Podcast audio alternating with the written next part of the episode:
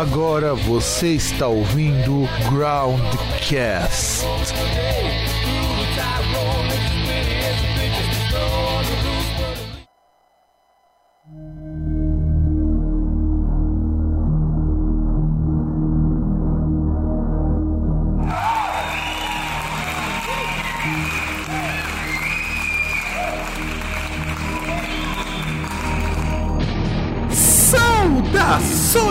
Amigos e amigas do Groundcast.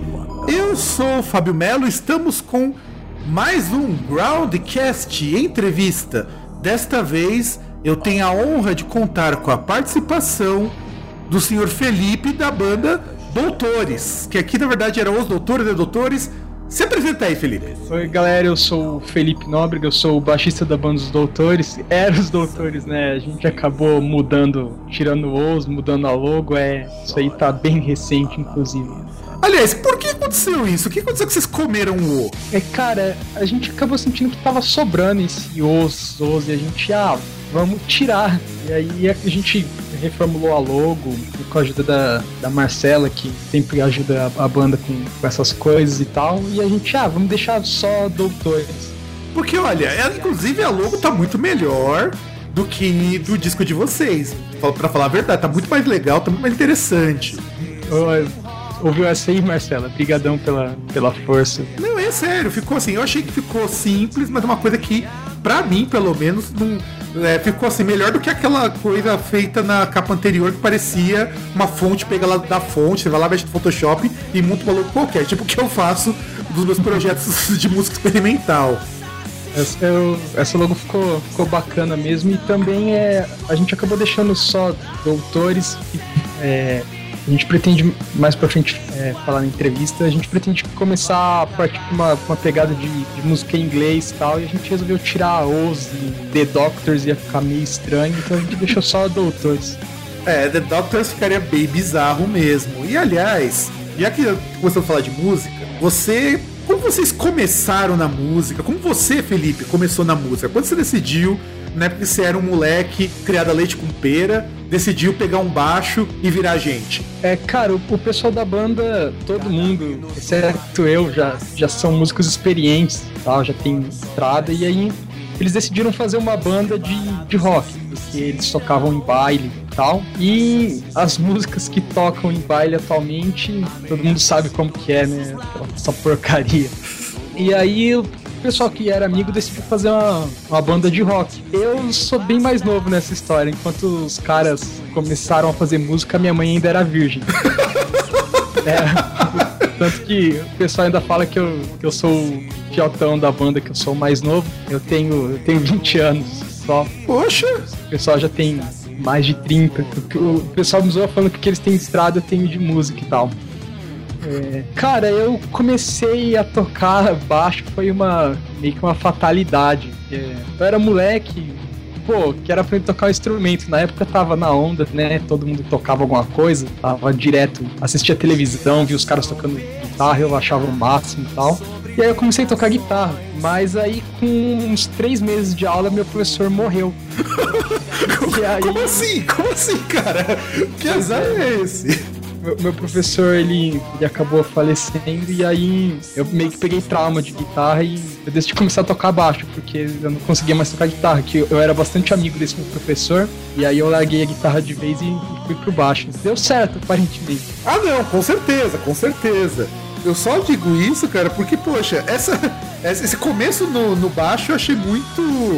muito diferente, sabe? Muito É meio, meio bizarro mesmo. Não, não, com certeza, com certeza. E aliás, como que você, que é mais, é mais novo que eu, eu normalmente eu entro em entrevista tiozão, foi entrar numa banda de tiozão. Como que você. Como que você chegou até ele? Como eles chegaram até vocês? Foram lá, te adotaram, procuraram no maternal? Como que foi? Eles falaram que eles me, me pegaram pra criar, mas a história, cara, foi uma, uma cagada tipo, mesmo. Eu tocava numa banda meio de garagem? A gente tocava, começou sendo um, um cover de Pitch, né? E depois a gente foi pegando coisas mais pesadas. A gente tocava até Dio na banda. Mas era banda meio de garagem mesmo, né? Atualmente ela tá, tá crescendo, mas não tem uma pegada de lançar música autoral ainda. E eu precisava ficar desafinando o meu baixo, dropando a, a minha misona pra ré em algumas músicas. e aí eu eu falei, ah, vou comprar um baixo de 5 cordas. Eu deixo assim dropado em ré, vou usar em algumas músicas só de boa. E aí eu fui testar um baixo novo. E o vocalista da banda, o Ronei, tava por lá. Aí ele me viu tocando e ele, cara, você tá tocando bem, você tá com tempo livre? Aí eu, ah, eu tô, eu tenho que trabalhar daqui a pouco, mas eu tenho uns 10 minutos. Ele, não, não, tô perguntando se você tá com tempo livre na vida, pra, pra banda. Aí eu, pô, cara, eu, eu lembro que eu tava tocando, tava testando baixo na época eu até comecei a tocar tudo errado, porque aqui na região a banda já, já é grande. Então eu ia direto pros caras tocar, pagava pau pra caramba pros caras, e de repente o vocalista tava lá falando, ô, você quer ensaiar com a gente? Isso era numa sexta. Aí eu, não, beleza, vamos ensaiar, vamos ensaiar ele. Então, tira umas músicas. Aí eu pensei que ele ia passar umas quatro músicas, né? Ele passou umas 20 pra eu tirar em quatro dias. Aí eu ensaiei com a banda, o pessoal curtiu e tô aí até hoje. Olha só, cara, mas isso daí parece até história de filme, porque teve lá, tá, tá lá tocando o Motorhead e o cara falou, meu, vamos, vamos, vamos, vamos, vamos aí. É, foi, foi bem isso mesmo, cara. Foi. Da hora eu fiquei tipo, meu, o que, que aconteceu? Não, eu acho legal isso. Isso mostra que eles viram potencial. E isso é uma coisa legal. Considerando que assim, era uma banda que você já tinha uma ideia de quem que eles eram. E de repente o cara chega eu sempre parto da teoria que músico só chama alguém que esteja pelo menos no mesmo nível. Ninguém chama músico que seja pior. Cara, eu, eu fico contente até porque pra mim, pô, é uma honra tocar com os caras. Eu na verdade, para mim é, é uma escola de verdade. Os caras são, caras são bons, os caras entendem. Inclusive, eu, eu cresci muito como músico e como pessoa depois que eu entrei na banda, que os caras são, são firmeza. Ah, meu, pelo menos isso, né? Eles têm um jeitão assim, de, de uns tiozão firmeza. Afinal de contas, 30 anos, assim, que é mais da minha idade, é a idade do tiozão, já, já tá a virar um tiozão alegre. o tiozão do rock. É, os caras são, são meio loucos, mas são, são gente boa. Ah, não, lógico, é, é tem, tem, tem que ser gente boa pra poder, afinal de contas, durar esse tempo todo. E aí eu quero perguntar uma coisa pra você. Já que você tava tocando loja de instrumentos, você tava tocando o quê quando os caras te viram lá? Cara, o pior é que eu tava tocando nem era rock, eu tava tocando I Want You Back do Jackson 5, tá ligado? Pô, aí sim, hein, cara, uma música de respeito, poxa. Sim, sim, eu tava tocando, tava tocando Jackson 5. Inclusive depois eu, que eu peguei esse baixo até gravei, que tem até no meu Facebook não tem imagem, né? Só tem o som. Tem até o áudio que eu gravei depois que eu entrei pra banda e tal. Mas eu tava lá tocando. Eu lembro, cara, que na hora que o, Rony me chamou pra ensaiar com os caras, eu comecei a tocar, tipo, tudo errado, tudo bizarro, porque eu meio que não tava acreditando. Aí eu parei de tocar, não, pera, se eu continuar cagando, se eu continuar cagando assim, o cara vai falar, putz, esquece. Aí eu larguei o baixo, comecei a trocar ideia com ele, aí que a gente combinou o ensaio. Hum, não, faz sentido. Não, e você também não começou com pouca bosta, por favor, né? Começando a tocar Jackson 5, tocando uma parte que tem uma parte mais grooveada que eu acho do caralho, meu. Eu acho foda. Eu, eu curto pra caramba os baixos do Jackson 5, da, da música é, negra em geral, né? Os caras sabem o que eles fazem. Ah, sim. sabem o que eles fazem. Sim, não, sem contar que, poxa, música, essa coisa black music, o que eles valorizam de instrumento que talvez em outros gêneros tenha desaparecido, como a parte de, dos metais, percussão. E, e fala, já já citou essa parte que você gosta de música negra, o que te influencia, afinal de contas, além de Jackson 5? Cara, é, eu sou bastante eclético. Inspiração eu tenho no baixo, assim, desde o John Paul Jones até o Marcus Miller, sabe? Eu curto, sei lá, eu curto de Jackson 5 e até Red Hot Chili Peppers, e aí passa por Deep Purple, White Snake. Então eu, eu procuro ouvir de tudo. Não é tudo que eu ouço todos os dias, não, não é tudo que eu compro CD e ouço em casa, por exemplo, mas eu procuro conhecer um pouquinho de tudo para procurar ampliar um pouco, até no, no âmbito de, de, criatividade, né? Então é normal o pessoal, sei lá, entra no meu carro, eu tô ouvindo Djavan, sabe? Os caras, nossa, como assim? Aí entra no meu carro outro dia, eu tô ouvindo Motorhead. Então é, um, é uma coisa muito distante uma da outra. Ah, mas isso eu acho legal, de verdade. Toda vez que eu entrevisto músico, e às vezes quando eu pego uma, uma, molecadinha mais nova, o que me impressiona é esse grau de alcance dessas pessoas para do quesito música. Eu pessoalmente, desde os meus 17 anos, que o que caía na minha mão eu escutava. Então eu acho perfeitamente normal. Só é estranho porque você tá numa banda de rock, você toca rock e de repente você escutar um Djavan, talvez as pessoas olhem meio torto. Sim, é, o pessoal sempre, sempre dá brincada, fala, putz, você tá com o CD da sua mãe aí no carro? Falo, Não, eu, eu curto. Eu, eu realmente eu gosto de, de música bem arranjada, cara. Independente do, do estilo. Se tem aquele arranjo que, sei lá, faz um tchan na minha cabeça, eu, putz, o que, que esse cara fez? E aí eu procuro entender o que o cara tá fazendo. Eu Aí curto você- bastante E isso. você citou umas referências de baixo que, pelo amor de Deus, cara, você, você não se inspira em cara fraco, não, meu. É, Eu, eu, eu gosto de ouvir bastante coisa, cara, é, de, de estilos diferentes, porque eu acho que na, na música não, não é tocar mais rápido, ter mais técnica. Eu, eu curto a criatividade, o cara ter o estilo dele e toca do jeito dele. Não interessa se ele toca 250 notas por segundo ou se ele toca uma. O importante, ao meu ver, é aquela nota preencher. O importante pra mim é o cara falar pouco, mas dizer muito na música. Por isso eu procuro ouvir bastante coisa. Não, não, não, isso merece. Isso merece. Porque, não, é, é o que eu falo pra esse pessoal que tá começando no metal, no rock. Falo, gente, vocês não precisam pegar toda a escala e enfiar todas as notas ali. Não dá, gente. Ninguém vai entender aquilo ali e também não faz, não faz um desserviço pra música que eu acho terrível. No caso, eu, eu acho eu acho bacana o cara que tem a técnica, claro. Os caras que conseguem fazer aqueles solos rápidos e tudo mais, eu, eu falo, nossa, esses caras são bons, eles têm técnica, têm. Mas, cara, eu, eu prezo bastante pela música. Eu prefiro um bom músico do que um bom instrumentista. Assim. Isso eu concordo. É na verdade o que eu também falo. Eu acho que se o cara tem que ser técnico, tem que ser pra algum propósito. Se a música dele pedir isso, é, é sempre a minha briga que todo mundo quer ser Dream Theater de repente. Depois, Sim. depois, depois que o Dream Theater surgiu, não que não existissem bandas tão técnicas ou mais, o Yes era muito mais técnico. Mas de repente surge o Dream Theater que você tem um monte de cara que começou novo, recém saindo do conservatório, e vai lá, poxa, esses caras são fodidos, os caras fazem música com arranjos hiper complexos. Então todo mundo quis fazer e não tem graça, eu acho tão sem sentido isso. E eu gosto de vida pra caramba, mesmo achando que eles são porre algumas vezes, eu gosto pra caralho. Ah, cara, eu, eu já desisti de, de tentar ser o John Myung porque o cara ele é um alienígena, sabe? Não tem. O cara é alienígena demais, velho. Ele faz uns negócios meio loucos que eu fico, peraí, o que esse cara tá fazendo? Aí eu volto o vídeo, aí eu olho de novo e eu, não, não dá pra entender não. Não, ele utiliza uns compassos, umas quebras de ritmo que, assim, o cara que tem que tocar aquilo ali, o cara sofre. Não, é. Tocar já é difícil, cara.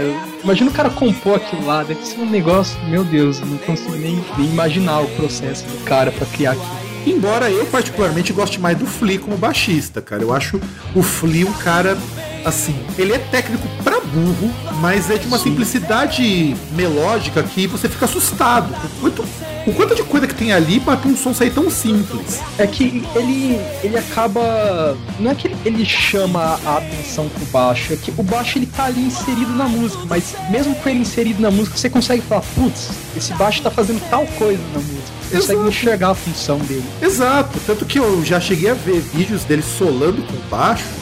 É, eu juro que, assim, quando eu era mais novo, eu sempre eu gostei, o Roger Peppers não gosto dos mais novos, mas eu, eu gostava dos mais antigos, por conta da pegada meio de funk, essa Sim, coisa que, Pegada que me chamava muito mais atenção. De repente eu escuto o Flea é, solando, eu peguei acho que um vídeo de 2013, eu falei, gente, mas esse cara é, é monstro. É, eu, eu também gosto mais da- das coisas mais antigas do Red Hot. Pra mim, o Models 1000 que é. Nossa, aquele disco é, é sensacional. É, o One Hot Minute eu gosto. Foi, foi, é do ano que eu nasci, então eu ouvi bastante em casa, principalmente. É, eu, eu gosto da levada mais, mais funk, inclusive na, numa das músicas do, do nosso EP, dá pra perceber isso na, na música Apenas um Sonho, dá pra ver que eu, eu procuro dar uma flisada no baixo. É, não, eu, eu acho ele assim, um cara mu- muito genial, de uma simplicidade como músico. E é engraçado que o cara é bom o suficiente sem precisar criar um culto em cima do Flea, como acontece com o Myung. Não que o Myung não seja bom, eu acho, acho o cara sensacional. Eu aprecio muito baixista de jazz, eu acho o povo do jazz também muito bacana. Eu acho que eles têm assim uma criatividade. Eu gosto muito particularmente de um, de um cara que eu conheci faz pouquíssimo tempo, que é um português chamado Ed Slap, que o cara ele ele tem mil e uma formações, toca numa banda de folk rock lá em Portugal. E o cara, ele. Assim, você na banda, você percebe, ele é igual o Flea. Você percebe que o baixo tá bem inserido, você percebe que o cara é bom, mas quando o cara tá sozinho, o cara ele domina slap. Por isso que ele fez o nome artístico Ed Slap. E você, como baixista, sabe que é de... imagina você compor uma música inteirinha no slap. É, é, é complicado, né? O slap é uma coisa que se você não souber dosar, acaba ficando meio cansativo de ouvir. Né? Exato, exato. Que é o meu problema do pessoal mais novo que quer fazer masturbação com instrumento em vez de tocar música. É, é exatamente esse o termo, cara. É exatamente esse o termo. É, na verdade a gente fala que é punhetação musical, mas eu acho que fica muito feio falar isso abertamente. E uma coisa, como que. Você tá, a gente tava falando sobre os do, os doutores, depois virou doutores. É, conta pra mim então, é, o que, que significa esse nome, afinal de contas? Cara, é na verdade, foi, foi meio que uma sugestão da, da gravadora, né? O nome da banda, na, inclusive a primeira vez que eu fui assistir era Jack Flash, por causa da, da música Jumping Jack Flash do, dos Stones. E aí, teve uma vez que eu fui no show e tava lá Doutores. Aí eu vi a banda eu, putz, é, como assim? E aí eu comecei com, com o Sandro, que é o Batera. Ele, ah, cara, foi uma sugestão da, da gravadora. Sei lá, olharam pra nossa cara e falaram que a gente tem cara de doutor. Inclusive, teve um episódio que, uma passagem de som, um evento, que tinha uma molecadinha de uma banda meio nova lá e aí eles eles estavam meio que implicando com o técnico de som. Aí o técnico de som chegou na gente e falou: pô, é, lidar com pessoa é complicado, né? Vocês são doutor, vocês sabem como que é, né? Aí a gente começou a olhar um pro outro e dar risada. Tipo, não, a gente é, é só o nome da banda mesmo. Os caras pensaram que o pessoal da banda era médico, advogado e tal. Mas na verdade é uma, é uma, foi uma sugestão da gravadora mesmo, que tem a ver com, com o visual da banda, pegado da banda. É, faz sentido, eu acho. Aliás, episódios bizarros. Vamos, vamos, vamos a episódios bizarros. Você já citou um. Quais foram os episódios bizarros que você ou é, a banda em si, que você tenha tomado conhecimento, participaram, protagonizaram, enfim. Conte para nós episódios curiosos, engraçados ou lamentáveis. Cara, tem, tem umas presepadas que acontece né, na banda. É, sei lá, dava pra fazer uma temporada do South Park com as coisas que, que acontecem, sabe? Fora essas que eu, que eu contei já de eu ter entrado na banda, de, como eu comecei a tocar baixo e tal. Só tem uma que eu lembro que a gente foi tocar num evento com pessoal de moto, do motoclube e tal, e aí eu tava, eu tava meio que empolgado, eu fui pular do palco, e aí eu machuquei minha perna, eu fiquei tipo, umas três semanas mancando pular do palco pra, pra ir pra cima da galera, só que, sei lá, na minha mente eu ia pular e ia ter gente embaixo, não tinha. Eu acabei meio que estourando a minha perna, foi, foi meio lamentável, mas eu já dou risada disso aí. Vixe, não, é. Se, se dá pra fazer um episódio de South Park, então o negócio, o negócio foi bom, hein? tem, tem, tem bastante coisa que acontece, cara. É, mas é, é, isso que é, é, divertido, né? É a diferença de você ter uma banda e, e ser um, um, músico contratado, por exemplo. Porque na banda você tá, sei lá, você tá entre amigos e qualquer coisa você dá risada. Você vai viajar de uma cidade para outra e acaba se divertindo pra caramba. É cansativo, mas você se diverte, porque, sei lá, você olha pro lado e você tá com a galera que você não curte só fazer um som, você curte trocar uma ideia, curte dar uma volta. Tomar então, é cerveja, é né? Sim, sim. É, o bacana é, é, isso, né, cara? Que na verdade eu não, eu não me sinto como se eu estivesse numa banda com, com músicos. Eu me sinto como se eu estivesse numa banda entre amigos, sabe? E isso é uma coisa que eu gosto bastante nesse, nesse projeto em específico. Não, isso, isso para mim é importante até porque uma banda não se mantém se não rolar uma amizade, se rolar uma camaradagem entre todo mundo. E, aliás, eu. Normalmente quando a gente pega bandas de som autoral, é, eu sempre sei, sei que meu irmão, quando tava aqui no Brasil, teve uma banda de som autoral. Os meus amigos de banda sempre passaram por é, problemas de casas de show. Tem algum episódio em alguma casa de show que você teve pagamento alternativo que não foi dinheiro? Cara, é, depois que eu entrei na banda, não, porque eu entrei na banda, a banda já, já tinha uns quatro anos de estrada, mais ou menos. Eu sou, sou meio calor no negócio. É, eu não peguei nenhuma, nenhuma dessas, por enquanto. Não, cara. Nenhuma dessas, não. Mas não, é por, mas porque é complicado, né, cara? Imagina você, que nem quando eu tava, tava conversando com o Felipe do Impéria Os caras vieram tocar aqui em Santo André, num lugar que eu não vou mencionar o nome, mas é um, é um lugar com nome meio hipster, que os caras foram pagos em batata frita, pô. Já aconteceu comigo em, em, em, outras bandas, mas nessa, nessa em específico não. Beleza, em outras bandas, então você chegou a ser pago em quem? Cerveja, em batata, em porrada? Cara, é que foi assim, é, a gente tinha o cachê e, se eu não me engano, ia dar tipo, 100 reais por música e tal. E aí a gente pensava que a cerveja era. Eles estavam mandando pra gente porque, sei lá, estão mandando cerveja pra gente, vamos tomar. Chegou no final, a gente foi acertar o, o cachê, a gente tava devendo 250 reais em cada um. Caralho! Mas que lugar é esse, cara, que a cerveja é tão cara? Então, cara, eu, eu, eu, eu acho que o lugar até fechou, tá ligado? Mas a long neck era tipo uns seis e pouco, sabe? E tava vindo cerveja, a gente, ah, tão mandando cerveja pra gente, vamos tomar, a gente é foda, mas não, não era. não, cara, mas isso é sacanagem. Por favor, isso é sacanagem. Nenhuma cervejinha pra banda. Eu já, já fui em casas discotecar que pelo menos a cerveja eu ganhava, pô. É, tem, tem lugar que e oferece só água e a cerveja você pensa que eles estão mandando, mas, mas não estão. Não, é, é, complicado isso. isso. Isso que eu acho que é uma desvalorização danada. E uma coisa, Felipe, além de músico, o que você faz da vida? Cara, não tem nada a ver com a paçoca. Eu sou, eu sou estudante de gastronomia, velho. Não tem nada a ver com música. Tá oh, aí sim, cara, é um, um ramo legal também. eu, eu sou estudante de gastronomia, termino, termino ano que vem eu estudo bastante como, como pinguço natural, eu estudo, procuro estudar bastante parte de, de drink e tal, de, a parte de bartender. Eu acho bem, bem interessante. É, eu tenho uma amiga minha que também, no tempo que ela fez gastronomia, ela estudou muito essa parte de bartender. Foi trabalhar em cruzeiro e tudo mais. E é uma área legal, cara. Ainda mais se você não ficar bêbado. Pois é. Aliás, é, daqui a pouco você, se por algum acaso você não conseguir nada com os doutores, você pode montar um food truck depois, né? pois é, tá na, tá na onda agora, né? Eu... Já, já pensou tu fazer aquele hambúrguer, um hambúrguer doutor? o, cara, eu.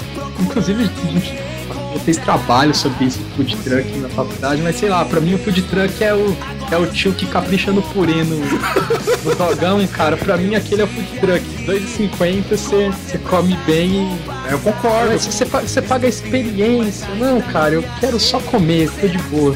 a experiência não vai pra barriga, né, cara? É, só que você, só que você comprar a experiência, eu sei lá, cara, eu compro outra coisa, tá ligado? Ah, pra comprar a experiência você vai lá do. em qualquer joguinho online e compra, né, meu? Pois é, comprar, comprar cash no negócio. Comprar eu cash. acho bacana, eu acho bacana essa onda de food truck é legal porque é, é sempre bom trazer algo para que o grande público conheça. Eu, isso não só na, na, área da gastronomia, até na música, né? Tem, tem, algum movimento que traz alguma coisa que mais underground pra galera conhecer. Mas acabou. O problema é que acabou entrando nessa onda de gourmetização e tudo, e aí lascou o negócio. Né? Ó, veja só, eu, eu levo muito a sério quando alguém que estuda gastronomia critica a gourmetização. Isso mostra que estamos no caminho certo. É, é, é complicado, cara. É, é, que acaba criando uma, uma coisa em cima disso, acaba criando um glamour que, que não existe, sabe? Não existe mesmo. Não, eu concordo. Eu lembro ano passado, quando eu fui fazer um curso nos Estados Unidos, eu comi num food truck lá na porta da faculdade. E cara, foi assim, é uma coisa que é tão barata, eu comi um dogão. Um dogão. Paguei 2 dólares veio com ainda mais um pouquinho para um refrigerante que é, assim, não tem no Brasil, é estranho. E assim, cara, foi uma refeição maravilhosa. Agora, se eu fosse comer esse mesmo dogão aqui no Brasil, no food truck, ia morrer vintinho, pelo menos. Ia, ia gastar um belo dinheiro. É, acabou, acabou criando uma, uma coisa em cima, de, em cima do, do food truck, em cima de, de tudo que leva esse, esse, nome gourmet. Hoje em dia tudo é gourmet, né? O cara faz um hambúrguer artesanal e é um, uma hamburgueria gourmet. Aí o cara faz um churros com recheio em cima porque é, é um churros desconstruído, é um churros gourmet. Então é complicado, cara. Parece que as pessoas mudam o processo do, da, de fazer a receita para colocar gourmet e cobrar, sei lá, 200% a mais, sabe? É uma coisa que me incomoda bastante. Ah, cara, depois do que fizeram com o bolovo e com a pipoca, eu já, eu já desisti pois é, disso. É, pois é, cara. A pipoca é de boa, mas o bolovo é, é foda mexer no bolovo, né, velho?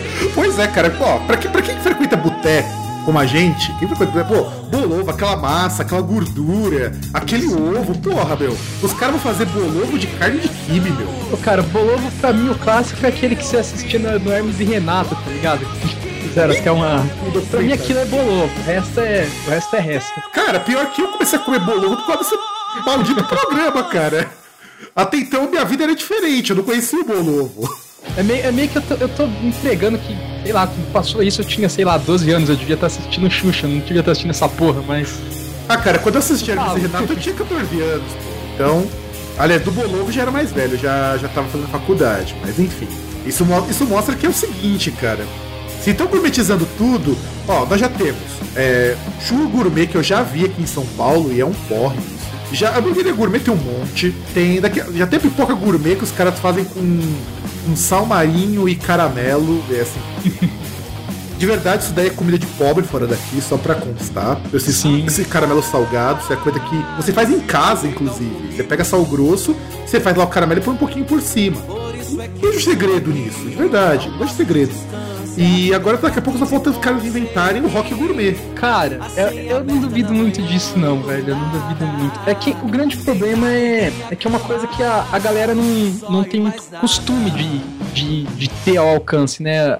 Essa parada da, da, da gastronomia, da alta gastronomia, que é um termo que eu não gosto muito também, é uma coisa que a galera não tem acesso, então acaba sendo meio que questão de, de status de adquirir isso, né? E isso acontece em tudo que é, que é tipo de mercado, acontece com a música, acontece com, com tudo. Acontece não, não é exclusivo da área da gastronomia. Na música também acaba tendo, né? Que é, camisa de, de banda de rock, galera usando, sei lá, camisa Jack Daniels achando que é banda, sabe? É, é uma coisa que você olha e você fala, meu, isso não tá acontecendo, mas é, é porque não. É uma coisa que a galera, a grande massa, não tem, não tem acesso, né? E aí acaba, acaba fudendo o rolê. Verdade, verdade, eu concordo contigo. E aliás, é, vamos falar um pouquinho agora do EP de vocês, apenas um começo. Fala como foi o processo de gravação. O que vocês fizeram? Quantas cervejas vocês tomaram? Cara, a gente demora bastante pra arranjar uma música, né? A gente sempre muda alguma coisa. Inclusive tem, tem música que quem ouviu o EP, ouvia a- as faixas, vai perceber que tem música que a gente muda ela no meio umas três, quatro vezes, sabe? A gente, a gente faz a música. Não, tá, tá legalzinho. Aí chega no próximo ensaio, não, não tá legal, vamos, vamos mudar. E aí tem. Se, se a gente pegasse a primeira guia da música, até como ela terminou de ser gravada, é outra coisa, completamente diferente. Então, a gente leva, sei lá, pelo menos um mês e meio pra terminar uma música. Então, a- ao longo do ano, é, a gente foi trabalhando, lapidando as músicas pra lançar o EP e a gente gravou ele meio que numa, numa maratona. Final do ano, a gente entrou no estúdio e gravou meio que uma música por dia. E é legal, uma coisa que é bem bacana é que a gente não grava com metrônomo e tal. A gente não curte porque, pelo menos pra mim e pro pessoal da banda também, acaba tirando um pouco da, da pegada, né? É, fica, é claro, fica no, nos cliques certinho, mas é, tira, tira aquela, aquela coisa instantânea, né? A instantaneidade. Então a gente grava real time. Isso é um, é, um, é um pouco complicado porque se alguém erra para tudo, começa de novo. A gente grava como se, a gente gravou como se fosse ao vivo mesmo. Ah, sim. Ah, é por isso que a gente percebe, por exemplo, ouvindo o CD de vocês, que a gravação ela não é certinha 100%. Ela tem algumas nuances, assim, de aquela coisa meio é, do it yourself, aquela coisa de que vocês não. Não precisa soar como um produto bem feitinho, bem acabadinho, bem arrumadinho. Porque isso eu acho sem graça. Sim, a, gen- a gente curte, a gente curte fazer um, um rock, né, cara? E, e eu não, sei lá, pelo menos eu não curto muita maquiagem em cima da coisa. É, para mim é a pegada ao vivo. Quem, quem ouviu o CD e for no show vai ouvir do mesmo jeito. A gente, claro, a gente muda arranjo, sempre tá mudando arranjo. Inclusive, a gente tá trabalhando no, CD, em mais faixas pro CD, mas aí a gente tá trabalhando numa música e de repente, pô, e o arranjo da, da música tal do EP? Vamos mudar? Aí a gente muda e ao vivo a gente faz diferente. Mas é basicamente, cara, é. A gente procurou fazer. é, Como as músicas eram, a gente gravou e vamos, não tem, não tem muita pós-produção. Não, é, eu acho legal por conta do seguinte, pelo menos pra mim, né? Uma coisa que eu valorizo muito é essa ideia do músico não enxergar as músicas como um produto de um processo criativo. E sim um processo que está em constante alteração. Porque, por exemplo, quando vocês falaram, nós rearranjamos as músicas. Isso pro ouvinte, pra pessoa que tá ali vendo o show de vocês, é algo maravilhoso. Imagina que, que cada show, teoricamente, vai ser único. Isso é muito bom de ouvir. A gente, é, a gente fala, nosso batera, Sandro, que é o, é o, é o mestre Miyagi da banda, ele fala, cara, é. Música é que nem filho. Às vezes eu olho pra música e falo, putz, fui eu que fiz isso aí, nossa, que orgulho. E aí a música a gente acha que ela vai mudando ao longo da, da vida dela, entre aspas, né? A, a música soava de tal jeito ano passado. Esse ano a gente já não, não acha que ela soa desse jeito. A gente quer que ela soa de outro jeito, porque, sei lá, a, no, a gente mudou um pouco a nossa, nossa pegada, a gente mudou um pouco o jeito como a gente imagina a música, então ela sempre está mudando.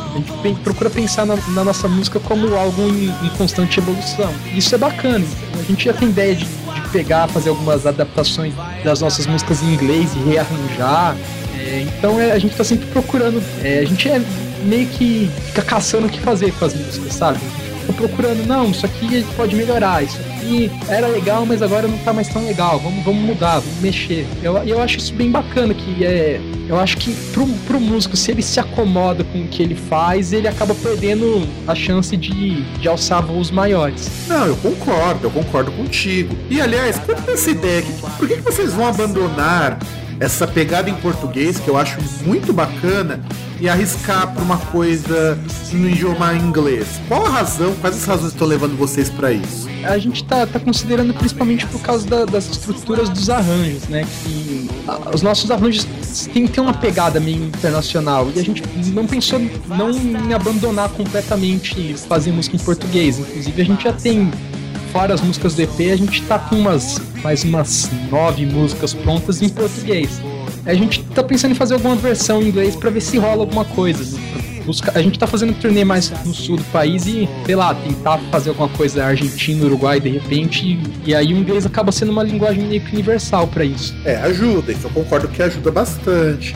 Mas, por exemplo, eu vejo, pelo menos nos últimos 10 anos, que tá também aparecendo uma valorização das bandas novas que cantam em português. Porque eu lembro, no final da década de 90, que se você queria tocar uma banda, mesmo que fosse só pra tocar no Brasil, as pessoas elas cantavam em inglês. Depois que eu vi até o documentário do Dead Fish e companhia, pessoas cantavam em inglês exatamente pelos motivos que você falou, mais pela estrutura do arranjo, que as pessoas não conheciam como fazer isso em português, do que necessariamente uma preferência por, por português. E de repente vocês começam com uma banda em português com uma sonoridade até que bacana, e, mas eu concordo, eu concordo que, por exemplo, a gente, tá escuta, a gente escuta algumas músicas, eu sinto que tem uma pegada meio americana, meio britânica aí. Sim, é, é uma coisa que até. É, eu tava, tava ouvindo rádio, eu ouço rádio o tempo inteiro trabalhei em rádio, inclusive, e aí tava tocando só música internacional. Eu não lembro que rádio que eu tava ouvindo, e aí de repente começou uma música. E eu, pô, isso aí, isso aí é nacional. Não tinha começado a música, não sabia quem era. Pela questão do, do próprio arranjo, já, já associei com, com música nacional. E as nossas músicas no, no arranjo, a gente não pelo menos não tem uma associação imediata com uma coisa nacional. E a gente, ah, vamos arriscar, vamos fazer os dois. Tá? A gente tem a, a gente tem a música, a gente tem o arranjo, a gente tá sempre mudando o arranjo, mudando letra, vamos fazer em, vamos fazer em inglês, vamos ver o que que vira. Mas é, pelo menos por enquanto não é 100% nossa prioridade. A gente tá fazendo produzindo música nova para fechar o CD e se rolar alguma coisa em inglês a gente vai fazer com o maior prazer. Até porque a gente, boa parte dos nossos covers são são em inglês, né? A gente toca Led Zeppelin, a gente toca de Purple, a gente toca é, Bon Jovi e tal. A gente toca de tudo. E é, tem bastante coisa em inglês. Então é, é, é uma pegada que a gente tá mais habituado. Mas não, é, a gente não, não, pretende, pelo menos por enquanto, a gente não pretende abandonar o, a língua portuguesa. E aliás, conta como foi ser seu trabalho na rádio, cara. Isso, já deixou, isso daí já me deixou bastante curioso. O que você fazia? Você virava o vinil, você apertava o play, o que, que você fazia lá? Cara, eu tive uma, uma ascensão e queda meio, meio instantânea na, na rádio. Eu, eu era o cara da mesa de som. Basicamente eu apertava e desapertava o botão de ligar o microfone. E aí aconteceu uma oportunidade lá que como eu sempre chegava mais cedo, como eu sempre ia embora mais tarde, ficava fuçando em coisa, fazendo vinheta, essa tranqueirada que precisa ter, ter na rádio, né? É, E aí eu, acabaram me promovendo pra, pra produtor. E aí eu me ferrei um pouco porque tava meio bagunçado o setor na época e eu tentei arrumar. Só que o cabaço aqui é, não, não, sabia que tem coisas que ninguém tem interesse em arrumar. E aí acabaram me minando e aí eu pedi as contas. Ah tá, você pediu para sair, né? Sim, mas eu, eu trabalhei desde a da mesa até a produção do negócio. Não, isso é interessante, isso é interessante. Meu pai também trabalhou quando ele era mais novo em rádio. Eu acho que até porque ainda aí o fato de eu me interessar em música pra caramba, eu fico imaginando o seguinte, como que é você de repente sair do cara do apertador de botão e você virar produtor de programa. Deve ser uma responsabilidade danada isso. É, é bastante responsa, cara. É, principalmente na, na questão de organizar as coisas. Antes, se, se acontecer algum problema, eu, ah, vou falar pro supervisor. Aí, de repente, acontecia o problema, eu vou falar pra, putz, não vou falar pra ninguém. Quem que resolveu o pepino sou eu. É, porque agora você é o supervisor, né? Sim, sim, é. Foi, foi uma experiência bem bacana, eu, eu pretendo sei lá, se surgir oportunidade, eu trabalho com isso de novo numa boa. Foi uma experiência bem, bem bacana. Ah, eu acredito, eu acredito. Tenha sido uma experiência muito bacana. E aqui, porque nós sempre que nós entrevistamos uma banda, um artista, ou quaisquer congêneres, recebemos uma pauta é, eu não sei porque, o que, que tava na cabeça o senhor Romeu quando compara vocês com engenheiros do Havaí. Cara, é. Tem, comparam a gente um pouco por causa da, da Tá Tudo Bem, que é o, o primeiro, primeiro clipe que a gente lançou, compara um pouco a gente com o Barão. Não, tudo bem, Barão Vermelho até concordo. E, engenheiros, eu, eu não sei, cara. A única coisa que eu, que eu posso falar sobre Engenheiros é que é a banda nacional que eu mais pago pau de longe Inclusive, é, um dos motivos pelo qual eu, eu optei pelo baixo depois de sair da guitarra foi porque eu, eu vi o Humberto na época, claro, que não é da minha época, mas graças ao meu irmão que tinha vinil, tinha fita, tinha de tudo. Eu vi o cara tocando baixo, putz, quero ser que nem esse loiro aí, esse loiro é muito louco. É, é uma das minhas maiores inspirações, sem, sem dúvida, mas é, eu na pegada da banda eu não acho que tem muita semelhança, não. Não, eu acho que se for comparar, eu vejo mais um Barão Vermelho um pouco com culhões do que Engenheiros do Havaí. Eu acho que vocês teriam que fumar muita maconha pra chegar no nível deles. O, é, o, Humberto, ele é meio. O cara é. Eu nem sei o que eu falo do Humberto. Eu pago pau pra caramba do cara. O cara, pra mim, é. Ah, ele, ele pra mim é um ótimo letrista e, e arranjador. O único problema é que ele aumenta demais o baixo dele. ah, não, isso eu concordo. Cara, eu não acho ele como letrista uma pessoa bacana. Acho que ele, como músico, ele precisa é, conter alguns excessos que acabam, o baixo é um deles, né? Que acabam fazendo a música soar pretensiosa demais pro que ele pro que ele se propõe, embora eu goste muito de alguns trabalhos recentes, eu acho. Eu acho assim, eles, eles conseguiram fazer uma coisa pro rock nacional, são lá da minha terra, lá do Rio Grande do Sul, né?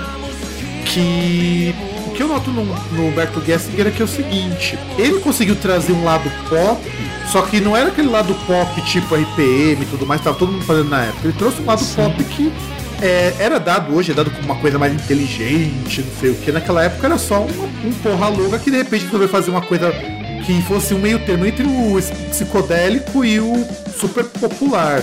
E nisso eu acho que ele foi bem feliz. Eu, eu, eu gosto do jeito que deu uma influenciada na música nacional. Isso, bacana. exato, eu também penso nisso. É, é, eu, quando você pega as músicas Engenheiros do Havaí mais antigas, você percebe que é uma piração, cara. E sim.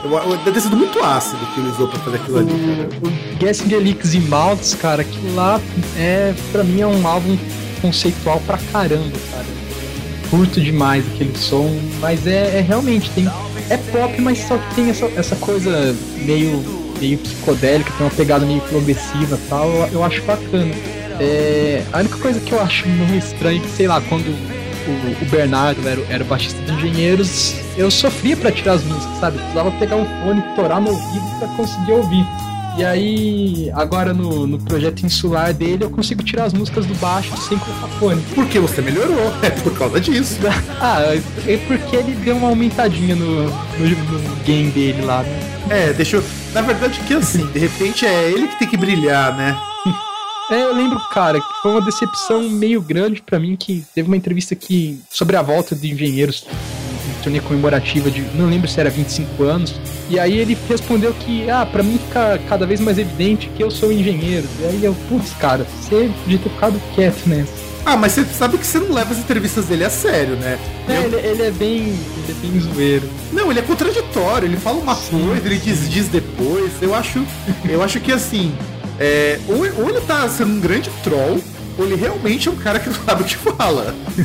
Eu, acho que ele, que ele tá sendo um, um troll. Porque, bicho, as entrevistas dele são coisas assim absurdas. Só não passa, evidentemente, quando eu vejo gente, sei lá, que nem o Rogério Skylab. Ele sim é um cara que faz o Humberto Gessinger parecer um cara normal. o Skylab, ele é. Ele é meio, meio fora da casinha mesmo. É, não, e, e, e aliás, e o Skylab no projeto dele é um cara que também explora muito os sons de cada um dos instrumentos. Eu acho. Sim, sim. Eu acho impressionante como que eu conheci o Skylab. Eu não, não era muito chegado porque eu nunca gostei da imagem que ele cria para si. Eu acho que ele cria uma imagem de um cara louco, um cara desconectado da realidade que me parecia muito forçada. Até que um amigo meu, que nem curte essas coisas de psicodélico, essas coisas de progressivo, ele curtiu Skylab por essa imagem. Eu falei, ah, quer saber? Vou dar uma chance, deixa eu pegar, deixa eu escutar. Eu falei, bicho, mas como que eu perdi isso por tanto tempo na minha vida? O cara é, o cara é bom, o cara é bom pra caramba. Não, e, e assim, você vai perceber que é tudo músico que, que sai um pouquinho daquela caixinha do rock nacional. Eu, de verdade, por exemplo, Doutores eu acho que é uma banda que tem um potencial muito grande de mostrar um trabalho legal. O Império lá que eu entrevistei também, eu acho que é uma banda muito legal. Só que assim, são bandas que não têm a repercussão que deveria, e eu vejo essas bandas que ganham espaço, eu acho elas tão pobres em termos de música. Você acha que o rock nacional, como que você, como músico, vê o rock nacional? Cara, eu não, não só o rock nacional, como a música nacional no geral. É meio que tem muita coisa boa que não é ouvida. Deveria ser ouvida. O problema é que, é, cara, principalmente faço, faço faculdade aqui no norte do Paraná, então a gente pega bastante sertanejo e tal. Você acaba vendo que é mais do mesmo, mais do mesmo, mais do mesmo. Mas eu, eu acredito que vai chegar algum momento que não vão mais aguentar mais do mesmo, tanto pra, no, no rock quanto na, no sertanejo mesmo, sabe? É, a gente pode estar tá sei lá, observando atualmente na, na MPB, né? Que teve uma repaginada com, nomes novos e eu, eu realmente espero que isso aconteça no rock, porque é, tem muita gente boa fazendo rock aqui no, no Brasil, principalmente no Rio Grande do Sul e mais pro norte, tem banda legal pra caramba, é, mas não, não, não são ouvidas simplesmente porque não, não responde a, as exigências do mercado, né? O que é para mim acaba sendo, sei lá, uma grande, uma grande perda de tempo isso de, de fazer o produto para vender, que para mim, sei lá, um apaixonado pela música, para mim música é arte, não é produto. E se o cara tenta fazer isso just, só para fazer uma turnê e ganhar dinheiro, sei lá, ele tá no ramo errado. Para mim música é coisa que tem que vir de dentro, não para encher o bolso, sabe? Encher o bolso é consequência do trabalho. Ah, não, eu concordo. Eu, por exemplo, recebo no Groundcast muita banda nacional que eu ouço e falo, gente, mas que porcaria é essa, gente? É, é assim, não é nem porque os CDs são ruins em termos de produção, muito pelo contrário. Mas de repente, sei lá, eu tenho mais contato também com metal, até por conta do próprio Groundcast. Sim. Eu pego quatro, cinco bandas de power metal e eu vejo, gente, mas o arranjo é o mesmo. Aí o cara coloca a bateria com bumbo duplo, aí dobra, tem dobra de guitarra, tem baixo com afinação lá pra casa do chapéu. Aí tem um vocalista que canta sempre no mesmo tom. Isso me irrita, isso me incomoda. E aí quando eu pego uma banda que é diferente, eu recebi muitas boas surpresas. O meu irmão é, entrevistou recentemente os caras do Pia Mater lá do Rio de Janeiro, que é uma banda de, de death metal que. Puta que pariu, cara. Como que isso o pessoal não sabe que existe? Cara, o, é, o, grande, o grande problema é que a, às vezes parece que as pessoas não, não têm muito interesse conhecer, sabe? É, pelo menos aqui na, aqui na região, não sei no, no, geral, mas a galera reclama que não tem, não tem som novo, não, sei lá, tá tudo, é tudo igual, é tudo, mas não, não procura ouvir, sabe? Vem direto banda legal pra cá, som, som diferente e não vão. E aí acaba vindo aquele, aquele trivial, né? A galera vai, vai num cover de uma banda dos anos 80, vai num, numa banda que faz sucesso atualmente, mas que tá completamente dentro do mercado. E aí reclama que não tem nada novo. Não vai ter nada novo enquanto não tiver procura por coisa nova. Até porque a, banda que faz coisa nova acaba ficando meio marginalizada disso tudo, né? Sim, concordo. É, eu, um grupo que eu particularmente gosto muito, e infelizmente eu só vim a descobrir por culpa do Spotify, que o Spotify me colocou nos relacionados, é um grupo lá de Brasília chamado Satanic Band Trio, que a despeito Satanic Samba Trio, que a despeito de ser, a despeito de eles não serem um trio, muito menos tocarem samba, né? Eles são um grupo que faz umas misturas tão bizarras. O cara mistura é, blues com forró. É, esses caras fazem é, uma mistura de reggae com música tradicional lá do Nordeste. Só que assim, Sim. nada. No que, você, o que você escuta inicialmente parece que é música regional, mas de repente você começa a perceber, puxa, mas isso daqui é um acorde progressivo, isso aqui é um acorde só que tocado no cavaquinho. E, e eu sinto falta de coisa assim. Aqui na, na, na região, aqui na cidade aqui do lado da nossa, né? Tem uma, tem uma banda que eu, eu gosto, que tem uma pegada folk, não é, não é pesado. É Terra Celta. Os caras. Ô, oh, por favor, cara, não, não, não, por favor. Cara, eu vi um show desses caras aqui em São Paulo e é uma banda foda pra caralho. Esses caras são muito bons, cara. São daqui de Londrina. Hoje em dia você não encontra mais caras na rua, mas até pouco tempo atrás você encontrava os caras na rua, sabe? E os caras estão fazendo show em Portugal, sabe? E aqui não, não sei lá, você fala pra alguém de, de, Londrina mesmo, pô, Terra Celta vai tocar. Tem gente que fala, quem? Puta, os caras têm um tesouro celta na, lá no, na cidade dos caras e não, não, não sabem. Sei lá, não é, não é divulgado, sabe?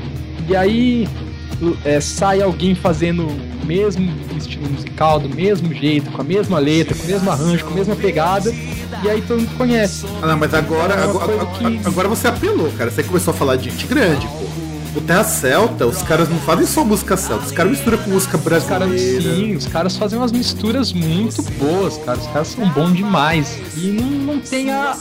Não é, não é tratado com, com carinho do jeito que deveria ser, né, cara? Porque, pô, é, é, uma, é uma coisa que precisava sair da, um pouco do, do, do, nicho mais underground. As pessoas precisam conhecer isso, sabe? E as pessoas conhecendo isso, com certeza, quem curtir vai procurar mais coisas. Só que para você acabar conhecendo, não é um tipo de banda que você acaba conhecendo, é um tipo de banda que você tem que procurar. E esse é o problema. Nem sempre a gente acaba procurando banda, né? Não, sim, eu concordo. Tanto que o Terra Celta, ó, olha que coisa, que história bizarra. Eu já tinha assistido o show Terra Celta uma vez, eu não lembro agora qual era o lugar, mas eu assisti um show deles. E teve um evento merda aqui em São Paulo, que o evento foi muito ruim mesmo. E eu consegui arrastar uma galera que aguentou um evento ruim, com bebida zoada, com tudo zoado, só porque a gente queria ver o Terra Celta que ainda por cima atrasaram uma hora o show dos caras e, o so, e ainda por cima eles não tinham retorno. Os caras fizeram um show sem retorno e um show magnífico. Os, cara, os caras são bons demais, cara. E sabe, é uma coisa, sei lá, quem estiver ouvindo não conhece e curte um som meio folk, vai atrás porque os caras são, são bons demais. Não, aqui, aqui eu recomendo. Aqui o Groundcast recomenda. É uma banda boa, inclusive eu tô devendo de fazer uma entrevista com os caras faz um bom tempo. E os caras são muito de boa. Meu, infelizmente, pra mim falta tempo, pra eles falta tempo também agora. E vamos emendar com o novo disco. O que, que a gente pode esperar do novo disco? Cara, a, a, gente tá seguindo é, essa pegada de rock, mas a gente não, não se apega muito a, a esse a, a, um, estilo só quem tá ouvindo as nossas músicas aí de fundo na, na, entrevista vê que é uma coisa bem diversificada. Então é, é essa linha mesmo. A gente procura diversificar bastante o, o nosso estilo. É, as letras a, até agora no EP foram coisas mais, mais esotéricas, falando, sei lá, de sentimento, fim do mundo, é, falando sobre as coisas que a vida ensina, mas daqui pra frente vai ter pauleira, vai vai meter bala pra tudo que é lado, vai ter baladinha romântica, vai ter de tudo. E a gente espera finalizar esse CD até o, o meio do ano que vem. Já tem bastante coisa pronta, a gente tá com, com pelo menos 10 músicas aí já no pente, pronto pra gravar. E a gente vai tentar fechar esse CD com, com umas 14 músicas, mais ou menos. Olha, bom, é muito bom isso daí. Saber disso. E aí, a gente sempre chega no final dos Groundcast Entrevista uma pergunta assim é peculiar, capciosa. Você, Felipe, você que é um cara que curte música pra caramba, assim como eu, já percebi que você é um cara eclético. Qual é aquele disco, ou aqueles discos, que você sabe que não são lá grande coisa, mas você ama de paixão, que a gente chama de os nossos guilty pleasures. Qual que é o seu, o seu, os seus guilty pleasures? Cara, agora você, você me pegou. Hum, é que, sei lá, pra mim seria meio, meio errado falar que não são lá é, gran, grandes coisas, né? Eu gosto bastante do, do Killer, do Killer do, do Alice Cooper. Foi um dos primeiros discos que eu, que eu peguei. Acho que é Killer o nome dele, eu não me recordo. É, não, não, não é uma. Não é um disco tão, tão conhecido assim, mas quando eu vi aquilo, sei lá, pra mim era um negócio completamente louco e até hoje eu tenho ele. Tá? É uma das poucas coisas que eu tenho na minha coleção de vinil. Cara, eu falo isso daí porque a gente no Groundcast nós também temos os nossos Guilty Pleasure, são discos de bandas que a gente sabe que é, dá uma vergonha assumir que a gente gosta, cara. Eu, eu curto, por exemplo, muito uma banda que já acabou nos anos 90, chamada Savage Garden, que era um puta grupo de pop, aquele pop grudento, aquele pop que chega assim, mas era um pop muito bem assim, feito. Assim, nesse naipe, pensei que era disco, tipo, não de, banda, de bandas meio que a gente curte, mas tem aquela banda pantufa, né? Em casa, em casa serve. Exatamente. Aliás, vou começar a usar esse termo agora, cara. Banda pantufa. Muito bem colocado. Deixa eu pensar. Mas assim, abre o teu coração para os nossos ouvintes e diga a verdade, olhando ali para a câmera da lente da verdade, e diga, Felipe, que disco você tem vergonha de assumir que você curte? Cara, não é, não é disco, é mais banda. Eu, eu curto Pet Shop Boys, tá ligado? Pô, cara, Pet Shop Boys até que é bom, mas eu concordo que dá uma vergonhazinha de curtir Dá, isso. dá uma daí. vergonha, dá uma vergonhazinha curtindo isso, principalmente tocando rock, né? Não, e também porque é, eles têm uma fase assim que é muito ruim, cara. assim, depois da década de. Depois do, do grande single It's Assim, cara, eles têm umas, umas músicas tão medíocres. E eu, eu curto, eu acho que já pode do caralho, mas eu também tenho vergonha de assumir que eu curto, porra. Eu não consigo pensar em nada que tenha mais vergonha de assumir que eu gosto de que eu gosto do que Pet Shop Boys. Ah, podia falar um. Podia falar que você curte a Xuxa. Olha, Xuxa é, é um negócio sério, cara. Xuxa, eu, eu não brinco com essas coisas não, porque, sei lá, tenho medo do, dos pactos daquela mulher lá. É, você tem medo do pai do chão, né? Pois é. Não, é, mas é.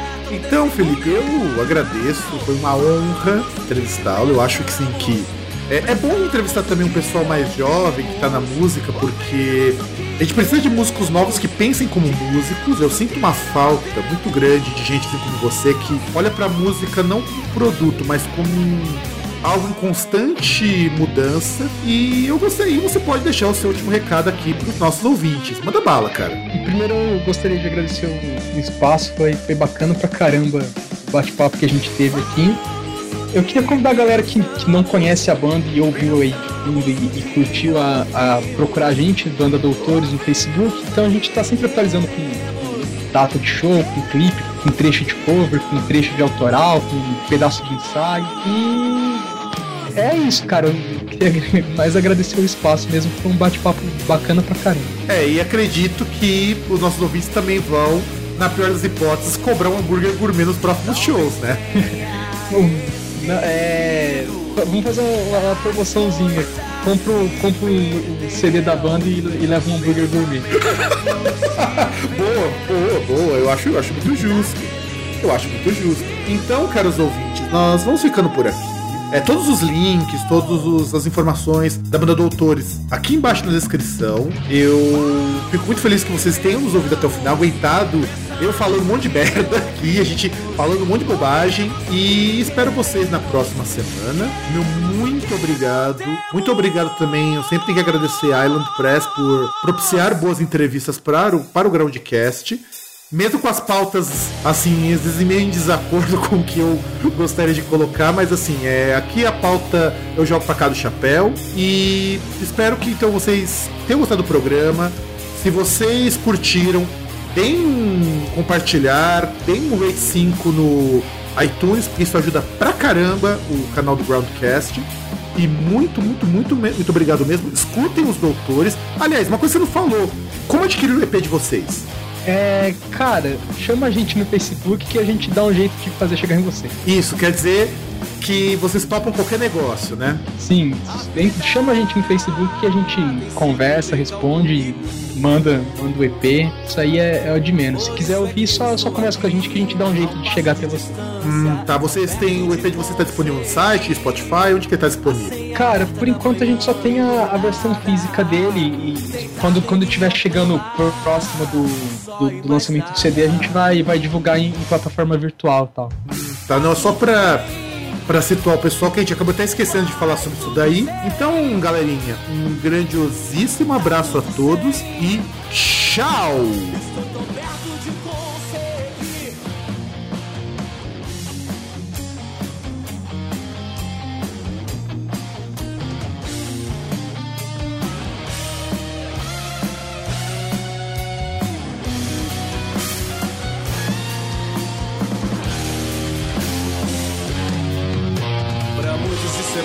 pouco, mas é tudo que quero. Como uma rosa se abrindo quando o sol está perto. É tudo que sei, é tudo que quero.